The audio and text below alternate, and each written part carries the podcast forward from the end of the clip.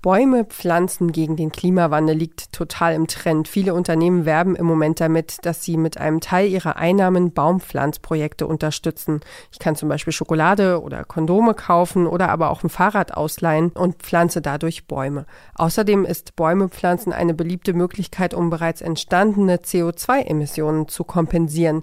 Wenn ich zum Beispiel einen Flug buche, kann ich bei manchen Airlines einen Aufpreis bezahlen und mit diesem Geld werden dann bestimmte Projekte finanziert, mit denen Emissionen kompensiert werden können, zum Beispiel auch Aufforstungsprojekte. Aber wie sinnvoll ist das Bäume pflanzen für die CO2-Kompensation? Das fragen wir uns heute in der aktuellen Folge von Mission Energiewende hier bei Detektor FM. Ich bin Ina Lebetjew. Schön, dass ihr zuhört. Mission Energiewende. Der Detektor FM Podcast zum Klimawandel und neuen Energielösungen. Eine Kooperation mit dem Klimaschutzunternehmen Lichtblick. Bäume als Möglichkeit, CO2 zu kompensieren, darüber reden wir heute mit meiner Kollegin Alea Rentmeister. Hi. Na? Hi, Ina. Hast du denn schon mal selber CO2-Emissionen ähm, mit Bäumen kompensiert, also mit Baumpflanzungen kompensiert irgendwie? Jein, also ich habe schon ein paar Mal CO2 kompensiert für Busfahrten und einmal auch für einen Flug. Allerdings wurde nicht genau gesagt, wie das dann kompensiert wird. Also weiß ich nicht, ob da Bäume für gepflanzt wurden. Aber ja, ich habe mich danach irgendwie so ein bisschen besser gefühlt oder ein bisschen weniger schlecht tatsächlich. Und du, hast du das schon gemacht? Ich, ehrlich gesagt, ich habe drüber nachgedacht, ob ich das schon gemacht habe. Ich glaube nicht. Und ähm, ich habe mal versucht, so einen ökologischen Urlaub zu buchen, also wo sozusagen irgendwie alles kompensiert ist und perfekt ist, wo ich aber sagen muss, dass das ist der Wahnsinn, wie, was man da für irgendwie eine Woche Urlaub, der gar nicht so weit weg ist. Also es war jetzt nicht mal was mit einem großen Flug oder so. Ähm, da irgendwie 4000 Euro für eine Woche Urlaub ausgeben, das kann Ui. sich, glaube ich, einfach auch einfach niemand leisten so. Und ähm, dabei bin ich dann wieder davon abgekommen von, von dem Versuch. Kann ich verstehen, ja. Bevor wir gleich über übers Aufforsten oder Aufforstungen generell reden, vielleicht noch mal vorab, was ist denn jetzt genau mit diesem Begriff Gemeinkompensation? Worum geht's da? Ja, das ist eine gute Frage. Eine Antwort darauf hat Corinne Feiten. Sie ist Biologin und Forstwissenschaftlerin und arbeitet als Projektmanagerin Kommunikation und Kampagnen bei unserem Werbepartner Lichtblick und sie ist dort Expertin für das Thema und deshalb haben wir mit ihr gesprochen und sie erklärt Kompensation so.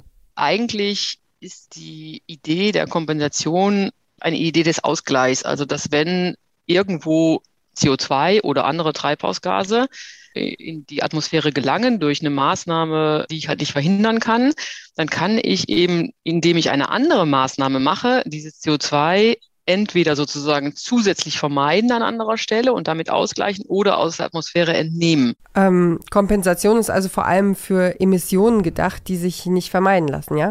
Ja, genau. Also die Kompensation sollte tatsächlich der letzte Schritt sein. Bevor man CO2 kompensiert, sollte man erstmal schauen, kann ich die Emission vielleicht komplett vermeiden äh, oder kann ich sie zumindest reduzieren.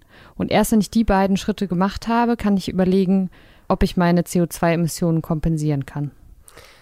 Um CO2 zu kompensieren, gibt es ja auch verschiedene Möglichkeiten. Eine davon sind Aufforstungsprojekte, in dem neue Bäume gepflanzt werden, sollen CO2-Emissionen ausgeglichen werden. Ja, genau, weil Bäume binden ja Kohlenstoff und machen aus Kohlenstoffdioxid Sauerstoff, Zauberwort Photosynthese. Ah ja, okay. Schwieriger war nur der Zitronensäurezyklus im Bio-Grundkurs bei mir, ehrlich gesagt. ja, mein Wissen aus dem Biounterricht ist auch nicht mehr so ganz frisch, deswegen habe ich mir nochmal erklären lassen, wie das funktioniert. Und zwar von Heike Grumann. Die ist Försterin und arbeitet unter anderem für die Bayerische Forstverwaltung und sie berät Waldbesitzer und Waldbesitzerinnen und bewirtschaftet kommunale Wälder. Im Prinzip ist es relativ einfach. Kohlenstoffdioxid wird aus, als Gas quasi aus der Atmosphäre rausgenommen und äh, mit Hilfe von äh, Wasser und Licht umgebaut in Zucker. Und dabei entsteht auch noch so was Tolles wie Sauerstoff, ähm, also ein tolles Abfallprodukt quasi. Und dieser Zucker, der da auch entsteht, der wird quasi umgebaut äh, in den Bäumen als in der Regel Holz Okay, also ich weiß, dass das einen riesen Unterschied macht, was die Leistung eines Baumes angeht, ob ich da einen jungen Baum habe oder einen ganz alten, der, der einfach viel mehr Lebewesen auch auf sich vereint. Wovon hängt es denn noch ab, wie viel Kohlenstoff ein Baum binden kann? Das hängt zum Beispiel auch von der Baumart ab, vom Standort und vom Wetter. Und dann gibt es da noch einen anderen wichtigen Faktor, sagt Heike Grumann. Natürlich ist es auch noch wichtig, wie es den ähm, Pflanzen geht. Also wenn die einen großen Wassermangel haben oder es sehr heiß ist, dann können die auch die Arbeit einstellen und können sagen, okay, ähm, momentan funktioniert es leider nicht, ähm, einfach weil die Grundlagen fehlen, also weil kein Wasser da ist ähm, oder weil es einfach zu heiß ist und sie Schutzmaßnahmen ergreifen müssen. Und insofern ist es schon auch wichtig, wenn es immer wärmer und heißer wird, ist die Frage, inwieweit es ähm, äh, funktioniert. Ähm, auch da ist es ähm, wichtig, dass CO2 eben ähm, diese CO2-Bindung auch was zu tun hat mit dem Klima.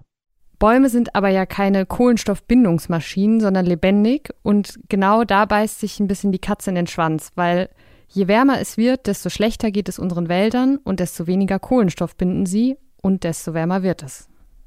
Also ein Teufelskreis. Genau. Wenn man so will, genau. Aber es gibt auch Baumarten, die besser mit Hitze und Wassermangel klarkommen, stimmt's? Ja, die gibt es tatsächlich und von denen werden wir in Zukunft wohl deutlich mehr sehen. Das sagt zumindest Heike Grummann. Es wird sich eine Verschiebung von Baumarten ergeben, denn es gibt durchaus Baumarten, die äh, besser mit dem Klimawandel und einer größeren Wärme zurechtkommen als andere. Zu nennen wäre die Fichte, die mit Sicherheit eher auf dem Rückzug ist und auch die Kiefer. Ähm, Laubbäume wie die Eiche, teilweise auch die Buche werden sicher auf dem Vormarsch sein ähm, und ähm, vielleicht auch andere Baumarten. Ähm, denn natürlich ist es so, dass wenn sich das Klima verändert, das heißt die Wärme und auch die Niederschläge, dann verändert sich das gesamte Ökosystem und damit auch seine Zusammensetzung.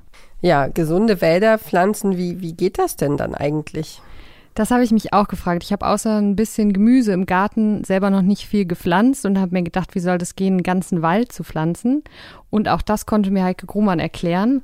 Und zwar muss man sich als erstes den Standort ganz genau anschauen und ausgehend davon entscheidet man dann, welche Baumarten da gut hinpassen. Und wichtig ist außerdem, dass man die jungen Bäume vor Wildverbiss schützt, weil Wildtiere die jungen Triebe gerne mal anknabbern. Ja, das, äh, da gibt's diese ganz empfindliche Schicht in der Baumrinde, das Cambium. Und ähm, die ist wohl für Wildtiere, also für Rehe zum Beispiel, besonders lecker. Und wenn die sich dann einmal um den Baum drumherum gefressen haben, dann stirbt er leider ab. Und das ist natürlich ein Riesenproblem. Die Wildbestände müssten entsprechend so sein, dass Bäume nachwachsen können, ohne dass man sie groß schützen muss, gerade wenn es große Flächen betrifft, wie es ja im Moment der Fall ist. Zum anderen hat man natürlich Probleme, wenn es im Sommer sehr trocken ist, weil die jungen, jung gepflanzten äh, Bäumchen wurzeln nur in den oberen Zentimetern. Und das heißt, ähm, wenn es dann trocken wird, äh, können die nicht in großen Bodentiefen noch Wasserreserven erschließen, sondern ähm, die vertrocknen dann in der Regel. Und ähm, das sind schon große Herausforderungen. Ja, dann nehmen wir mal an, es klappt, der junge Wald wird geschützt und er wächst heran, dann nimmt er Kohlenstoff auf und schützt dadurch das Klima. Das klingt ja erstmal alles sehr gut, aber kann ich mir das so einfach vorstellen? Nee, ganz so einfach ist es leider nicht. Ähm, Corinne Feiten zum Beispiel sieht Aufforstung, um CO2 zu kompensieren, eher kritisch. Natürlich nehmen Wälder CO2 auf oder Bäume nehmen CO2 auf, das ist klar. Aber wenn es darum geht, ein Zertifikat zu verkaufen, um eine Tonne CO2 zu kompensieren, die ich irgendwo schon ausgestoßen habe, dann muss ja dieses Zertifikat sozusagen zwei Dinge auf jeden Fall können, nämlich sie muss tatsächlich irgendwie eine Tonne, also das Projekt muss eine Tonne CO2 tatsächlich aufgenommen haben, also der Wald. Und das zweite ist, dieser Wald muss dieses CO2 auch mindestens 100 bis 200 Jahre lang halten. Ne? Und beim ersten, bei der Frage der Quantifizierung, ist es extrem schwierig zu quantifizieren, wie viel nimmt ein Wald wirklich auf. Das heißt, da kann man schon sehr fragwürdig drüber gucken, sozusagen. Also ist diese Tonne wirklich irgendwie eine Tonne am Ende? Und über die Permanenz, da brauchen wir gar nicht lang zu diskutieren. Die kann keiner dir bestätigen letztlich, ne? Also es kann keiner dir sagen, wenn du heute einen Baum pflanzt oder einen Wald pflanzt, ist er in 20, 30, 40 Jahren noch da, insbesondere vor der Klimakrise, vor der wir stehen. CO2 mit Bäumen zu kompensieren ist also eher riskant. Wichtig ist dabei nämlich vor allem das Holz. Wenn das Holz verrottet oder verbrennt, dann wird der Kohlenstoff nämlich wieder frei und die schützende Wirkung fürs Klima verpufft. Wenn ich das Holz aber jetzt nutze, zum Beispiel um damit ein Haus zu bauen, dann bleibt der Kohlenstoff gebunden. Wenn das Holzhaus dann irgendwann verfällt, könnte ich das Holz immer noch verbrennen und dadurch würde dann aber natürlich CO2 freigesetzt. Dazu hören wir nochmal Försterin Heike Grumann. Wenn wir das Holz im Wald lassen, dann wird das Holz verrotten und auch da wird wieder CO2 frei dabei. Das heißt, wir hätten dann, wenn wir das Holz im Wald lassen, nicht diesen Substitutionseffekt. Also das heißt, wir hätten keinen Rohstoff ersetzt, wir hätten keine Energie ersetzt durch einen nachwachsenden Rohstoff, aber das CO2 würde trotzdem frei, aber halt ungenutzt. Deshalb schlägt Heike Grumann vor, Holz häufiger als Rohstoff zu verwenden, anstelle von Beton zum Beispiel. Denn Beton ist einer der klimaschädlichsten Rohstoffe, weil man dafür sehr viel Energie braucht. Die Försterin meint aber natürlich nicht, dass wir jetzt alles Holz aus dem Wald tragen sollen, denn damit das Ökosystem Wald intakt bleibt, muss auch immer eine gewisse Menge an Totholz im Wald bleiben. Ja, das ähm, habe ich auch schon gelesen oder gehört und in Interviews besprochen. Das ist wichtig, weil ähm, da ganz viele Organismen drin sind, die dann zum Beispiel altes Laub zersetzen und daraus neue Nährstoffe für den, für den Waldboden gewinnen. Und äh, darin unterscheiden sich dann nämlich auch ökologische Wälder von Nutz- oder Wirtschaftswäldern, dass eben in ökologischen Wäldern alles, alles liegen bleibt und in Nutzwäldern eben auch mal was rausgeräumt werden kann. Mhm, genau, im Nutzwald geht es darum, den Wald zu bewirtschaften und zu pflegen und das in einem gesunden Gleichgewicht. Genau. Wie viele Bäume bräuchte es denn jetzt eigentlich, um die CO2-Emissionen von einer Person von mir zum Beispiel zu kompensieren? Das hat die Wissenschaftsjournalistin Ilka Knigge schon mal für den Bayerischen Rundfunk ausgerechnet. Und zwar verursacht im Schnitt in Deutschland jede Person pro Jahr etwa 9 Tonnen CO2. Mhm.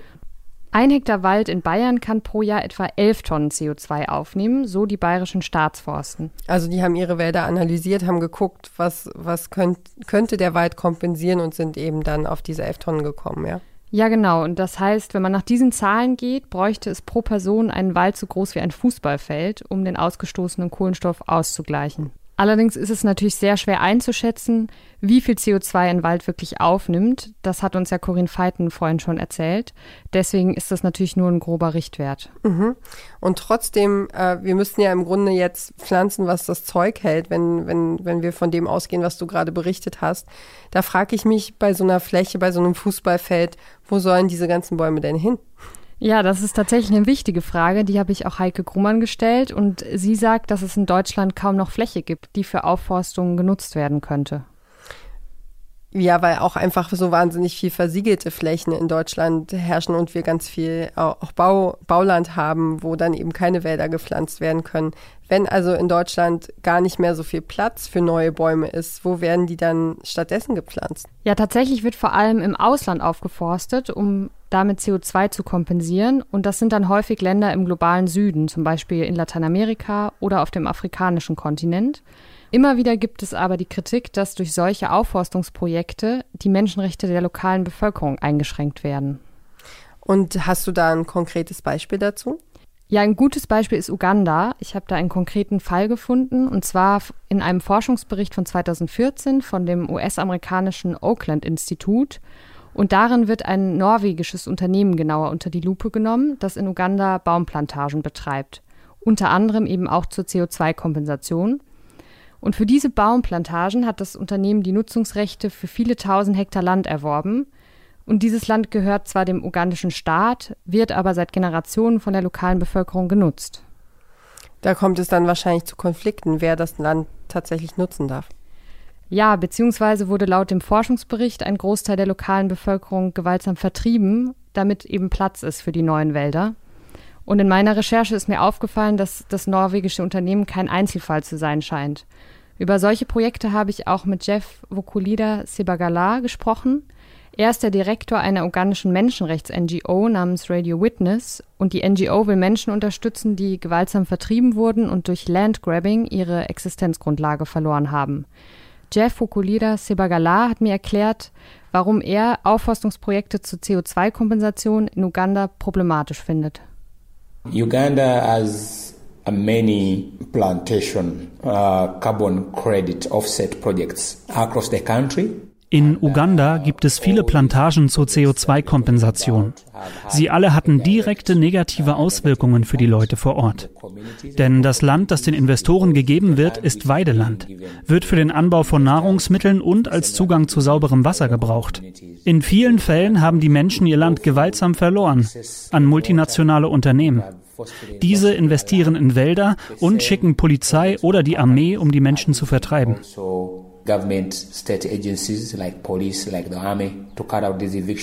Demnach werden Leute, die Widerstand dagegen leisten, oft festgenommen. Auch Sebagalar und seine Kollegen und Kolleginnen werden immer wieder eingeschüchtert. Ja, das Szenario, das kennt man ja leider, wenn sich Menschen Land- oder Bodenschätze aneignen oder Firmen, ähm, dann auf welchem Weg auch immer das dann passiert, dann gibt es ja einfach verschiedene Interessen, die aufeinander prallen. Mhm. Jeff Fukulira Sebagala sieht das Hauptproblem darin, dass die lokale Bevölkerung nicht in die Entscheidungsprozesse einbezogen wird. Und er sagt, dass die ugandische Regierung immer wieder Deals mit ausländischen Investoren macht und dann über die Köpfe der Bevölkerung hinweg die Nutzungsrechte für das Land verkauft. Dabei wäre es gerade wichtig, die Menschen, die dort leben, auch einzubeziehen. Before getting a, a investment done, there Bevor investiert wird, braucht es Gespräche. Nicht nur mit der Regierung, sondern auch mit den Menschen vor Ort. Sie müssen ein Mitspracherecht haben und Informationen bekommen, wie dieses Entwicklungsprojekt ihr Leben verändern wird. Wie werden sie davon profitieren? Denn für die Menschen in Uganda ist ihr Land alles. Man kann nicht einfach kommen und es ihnen wegnehmen. So you cannot just come and uh, take away the land, you know? Zwar schreiben sich viele Unternehmen auf die Fahnen, dass sie mit ihren Aufforstungsprojekten im globalen Süden nicht nur das Klima schützen, sondern auch die Lebensqualität der Bevölkerung vor Ort verbessern wollen. In der Praxis ist es aber wohl häufig so, dass die Menschen vor Ort kaum an den Entscheidungen beteiligt werden. Jeff Fokulida Sebagala appelliert deshalb, dass Klimaschutz nicht auf Kosten von Menschenrechten gehen darf. If the global north is looking at a global south as a place where can make a contribution to uh, setting off wenn der globale Norden den globalen Süden als Ort betrachtet, an dem er seine Kohlenstoffemissionen ausgleichen kann, dann müssen die Menschen beschäftigt werden. Sie müssen Geld verdienen. Wenn man den Garten einer Familie in eine Baumplantage verwandelt, was bietet man ihr dann an? Vor allem, wenn das Land für sie ihr Lebensunterhalt, ihre Unterkunft, ihr alles war. Es muss klare Entschädigungsmaßnahmen geben. Ja, wir wollen uns um die Probleme des globalen Klimawandels kümmern. Ja, jeder muss dazu bereit sein, aber es sollte auch klare Prozesse geben, damit man sich dazu verpflichtet oder aber nicht. Man kann diese Baumplantagen nicht aufzwingen oder sie über den Wert eines Menschenlebens stellen. They are necessary, but you cannot make them more important beyond their life. Ja, jetzt, jetzt wollen wir ja mit unserem, mit unserem Einkauf oder dem, dem, dem Baumkompensationskauf sozusagen äh, ein Produkt uns holen, das auch am anderen Ende der Welt irgendwie Sinn ergibt und, und hilft. Ähm, wie, wie können denn jetzt solche Aufforstungsprojekte überhaupt nachhaltig und sinnvoll und fair sein? Ja, damit Aufforstungsprojekte nachhaltig sein können, muss eben die Bevölkerung vor Ort von Anfang an mit einbezogen werden. Und wenn dafür dann Land verwendet wird, das bereits genutzt wird, dann sollte die lokale Bevölkerung entschädigt werden, findet Jeff Fukulira Sebagala. Eine kurze Unterbrechung für eine Botschaft von unserem Werbepartner. Warum Nudeln ohne Soße wie Strom ohne Öko sind? Beides ist ziemlich schwer zu schlucken. Das eine für uns als Menschen, das andere fürs Klima. Deswegen gibt's bei Lichtblick 100% Ökostrom mit flexibler Laufzeit und bis zu 24 Monaten Preisgarantie, je nachdem, was euch wichtig ist. Klimaneutral wird so zum neuen Normal. Okay, also wir haben es jetzt besprochen und wir wissen ja im Grunde auch alle, Bäume sind irgendwie die Basis für ein gutes Klima auch auf der ganzen Welt. Ähm, und wenn ich dich richtig verstanden habe, bringt es aber nicht viel oder es funktioniert auch einfach praktisch nicht, einfach ganz viele neue Wälder zu pflanzen, um unsere Umweltsünden auszugleichen. Ja, weil wie gesagt, es ist unklar, wie viel Kohlenstoff ein Baum wirklich bindet und der Kohlenstoff ist eben dadurch nicht ganz verschwunden, sondern, sondern kann wieder freigesetzt werden. Dazu kommt, dass es für neue Wälder sehr viel Fläche braucht.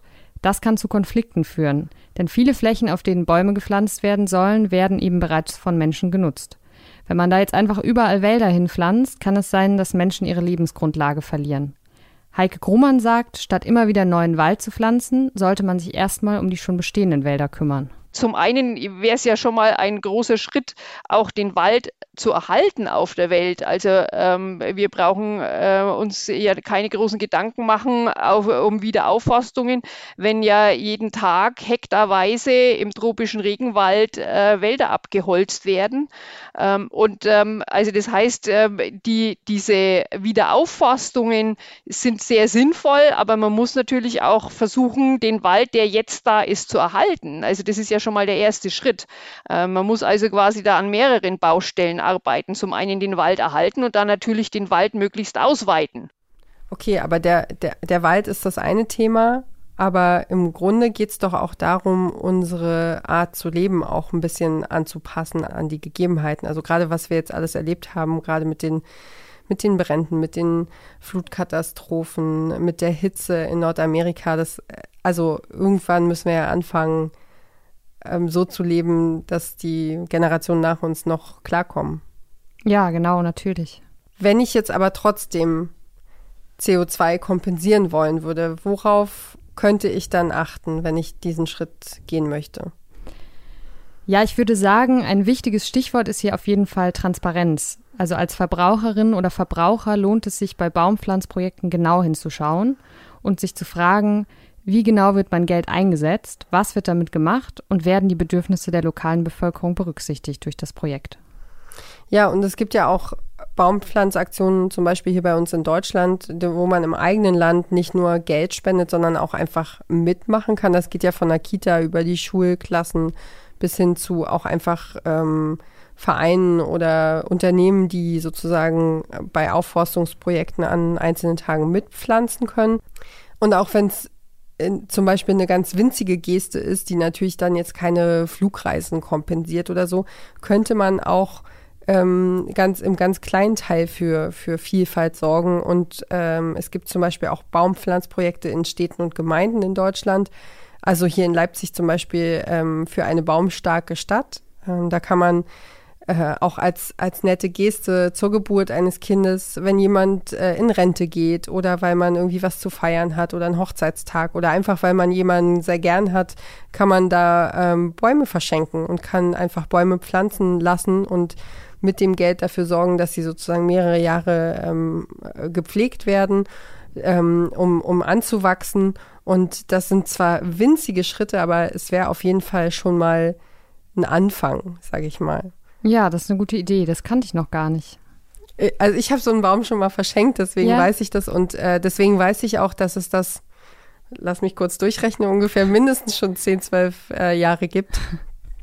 Genau, und äh, also da, da, das fällt mir auch immer wieder auf, wenn ich hier unterwegs bin, dass, dass es, dass hier sehr viel dafür getan wird, auch in den Parks, dass da jetzt gerade solche äh, Wiesenprojekte sind, wo sozusagen Langgraswiesen angepflanzt werden und so, ähm, um hier mehr fürs, fürs Klima, für die Insekten und so zu tun. Und das sind natürlich Winzigkeiten äh, im, im, Vergleich zum, zu den Problemen, die wir weltweit haben. Aber irgendwo müssen wir ja anfangen. Das also, stimmt, ja. Irgendwo, irgendwo mit muss man anfangen. Genau. Ähm, wenn wir jetzt nochmal von uns Einzelmenschen weggehen und auf Unternehmen gucken, gibt es denn da noch Wege, CO2 zu kompensieren? Ja, die gibt es. Äh, Corinne Feiten, die Biologin und Forstwissenschaftlerin von Lichtblick, hat ein paar alternative Vorschläge, wie man statt durch Aufforstung auch noch CO2 kompensieren könnte. Kompensieren kann man ja durchaus auch über andere Maßnahmen, indem man zum Beispiel versucht, statt Kohlekraftwerke erneuerbare Energien irgendwo zu bauen. Ne? Sag ich mal, es werden ja immer noch viele Kohlekraftwerke leider gebaut, nicht mehr in Deutschland, aber anderswo schon. Und dass man eben verstärkt dort Einfluss nimmt und auch den Bau von Erneuerbaren irgendwie stattdessen finanziert und damit natürlich auch CO2-Emissionen einspart. Also das ist zum Beispiel eine sehr gute Kompensationsmaßnahme meines Erachtens nach. Und zusätzlich kann man dann Geld investieren in den Waldschutz oder in die Wiederaufforstung oder in das Bäume pflanzen.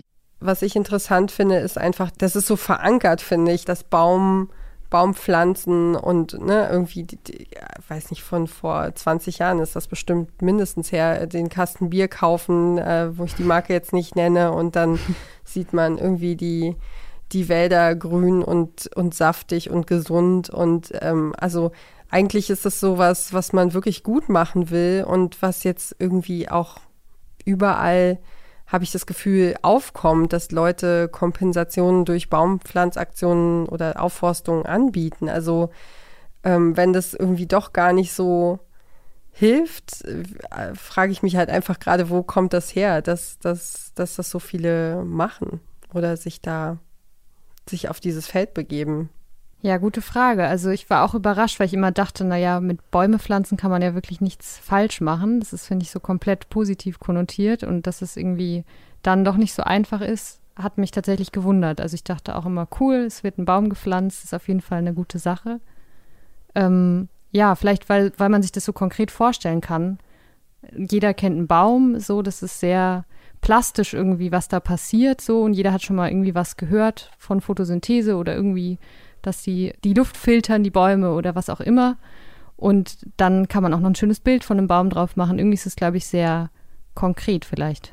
Aber vielleicht liegt genau da das Problem, ja, dass die, dass das so positiv konnotiert ist, dass wir das dann natürlich einfach, also dass wir es einfach kaufen, in, also im wahrsten Sinne des Wortes, ne, diese Idee, mitkaufen mit, äh, mit dem Produkt, das wir, das wir eigentlich haben wollten. Oder wir kaufen das Produkt nur, weil wir die Kompensation wollen, weil wir diese Baumpflanzung super finden, weil wir da dran vorbeikommen und sehen, ah cool, wenn ich das Produkt äh, nutze oder kaufe, dann ist es ja super, dann ist halt mein Gewissen gleich so leicht und entspannt. Ja, es ist wie so ein Gimmick. Man hat das Produkt und noch ein gutes Gewissen irgendwie. Also, und ich glaube, ja, also ich, mich beeinflusst es schon, wenn ich irgendwie zwei Schokoladen zur Auswahl habe und bei der einen, einen kaufe ich nur eine Schokolade und bei der anderen kaufe ich eine Schokolade und pflanze einen Baum. Das fühlt sich schon irgendwie cooler an. Ja, aber so einfach ist es dann halt doch nicht. Also vielen Dank für deine Recherche und für deine Mühen. Sehr gerne wie sinnvoll Bäume pflanzen für die CO2-Kompensation ist und welche Fallstricke es dabei gibt, darüber hat meine Kollegin Alea Rentmeister mit Corinne Feiten, Heike Grumann und Jeff Vokulira Sebagala gesprochen. Und das war es jetzt auch schon wieder mit dieser Folge Mission Energiewende. Ähm, kommende Woche wird es auch nochmal sehr spannend. Worum geht's denn da? Ihr habt schon fleißig recherchiert, oder? Ja, genau. Wir sind hier im, im Hintergrund ähm, ordentlich am Werkeln. Wir wollen jetzt natürlich so kurz vor der Bundestagswahl auch dieses Thema langsam mal anpacken und mal gucken, wie sieht's eigentlich aus? Klima und Bundestagswahl, was machen die Parteien? Ähm, was welche Wahlentscheidung bedeutet welche Folgen für mich und mein Leben als, als Wählerin oder als Wähler? Genau, wir forsten uns da so durch. Da geht's dann also nächste Woche haben wir ein Gespräch mit einem Experten, der so ein bisschen einschätzt, wie, wie die Lage ist politisch und genau. Und dann äh, wollen wir eine kleine Redaktionskonferenz on Air machen und mal aus verschiedenen Blickwinkeln einfach beleuchten, wie es politisch so aussieht und wo es so hingehen könnte und äh, was was die Wahl, Wahlprogramme versprechen und was sie dann vielleicht auch halten oder auch eher nicht. Cool, hört sich sehr spannend an. Genau, ich freue mich auch. Wir werden das dann äh, bald aufzeichnen und dann gucken wir mal, wo das hinführt. genau, und wenn ihr von Mission Energiewende keine Folge verpassen wollt, dann abonniert doch einfach gern diesen Podcast auf allen Plattformen, die, die euch zur Verfügung stehen und die ihr gerne nutzt. Und dann freuen wir uns ähm, und hören uns beim nächsten Mal wieder. Für heute sage ich vielen Dank fürs Zuhören. Ciao und bis zum nächsten Mal. Mission Energiewende. Der Detektor FM Podcast zum Klimawandel und neuen Energielösungen. Eine Kooperation mit dem Klimaschutzunternehmen Lichtblick.